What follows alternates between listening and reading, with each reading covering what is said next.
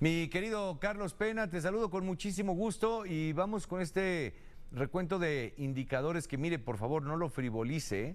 Los indicadores no hacen otra cosa más que retratar cuál es la realidad del país y en este caso, querido Carlos, que también muchas felicidades por tu santo, en este caso de la inseguridad. Adelante, Carlos.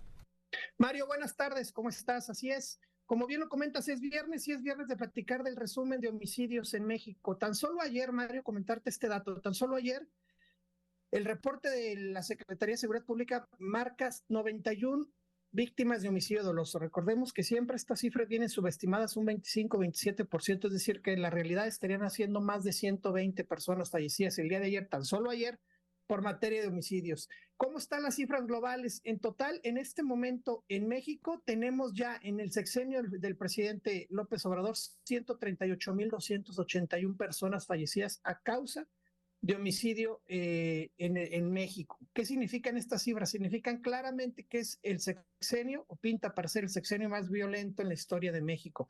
A este ritmo estaríamos llegando a finalizar el sexenio más de 212 mil muertes. Tan solo en lo que va de noviembre, en estos primeros tres días, porque hoy todavía no lo contabilizan, estos primeros tres días de noviembre van 224 personas fallecidas, Mario, tan solo en tres días, 224. Tan solo en octubre, recordemos, fue el mes más violento de todo el año, de todo 2022, con 2.481 fallecidos. Y nos podríamos ir a lo que va tan solo de este año, 26.056 personas.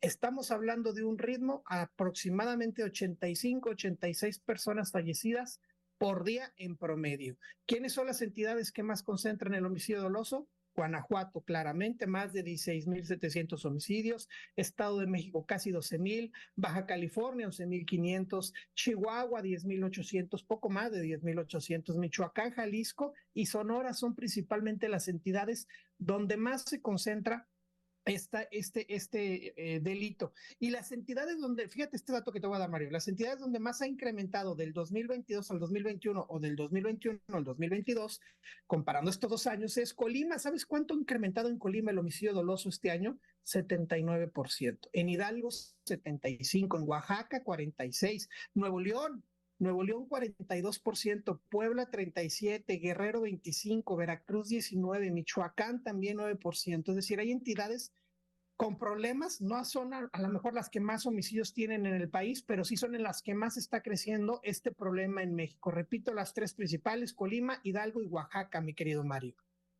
Muchas gracias, Carlos. De nueva cuenta, felicidades por tu santo y felicidades por lo de hoy en la noche. Me imagino que será tarde noche, así es que muchas felicidades.